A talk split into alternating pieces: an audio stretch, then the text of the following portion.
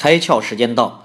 我们说啊，一大堆事实的影响力都比不上一则简单动听的故事。曾经有人做了这么一个实验，给两组学生呢每人五美元，然后再给他们两份信件，都要求他们把刚到手的钱捐出一部分给慈善组织。其中呢，一封密密麻麻的列出了非洲国家马拉维因严重缺雨导致作物减少、食物短缺的事实和统计数字。而另一封呢，则叙述一名叫罗齐亚的马拉维七岁赤贫女孩的感人故事。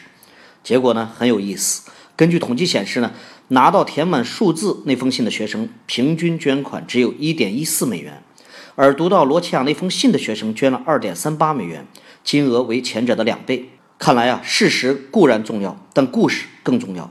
如果我们只知道提供枯燥的事实，甚至会减损故事的影响力。今天你开窍了吗？